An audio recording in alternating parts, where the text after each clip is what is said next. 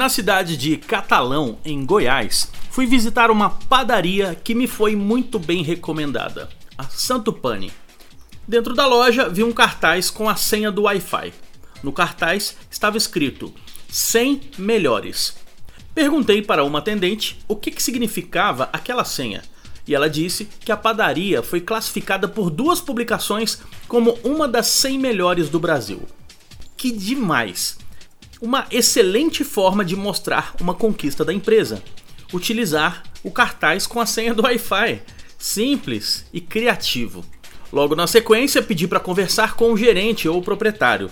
Fui apresentado ao Pedro Paulo, um dos administradores da casa.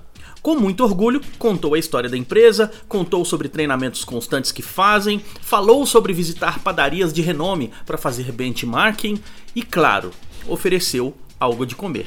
Ele disse assim: Tenho certeza que você vai gostar do nosso pudim. Este é o único pudim que não pesa na consciência. É mesmo? Por quê? Eu perguntei. Olha como ele é pequenininho, mas o sabor aposto que você vai gostar. Eu dei risada e, obviamente, experimentei o pudim, que estava uma delícia. Ao sair da padaria, cheguei à conclusão que ela está entre as melhores do Brasil pelos bons produtos, pela criatividade e pela atenção dada aos clientes. E você?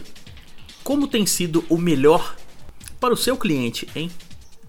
Eu sou Leandro Branquinho do radiovendas.com.br e você também pode ouvir outros áudios no falandodevarejo.com. Rádio Vendas.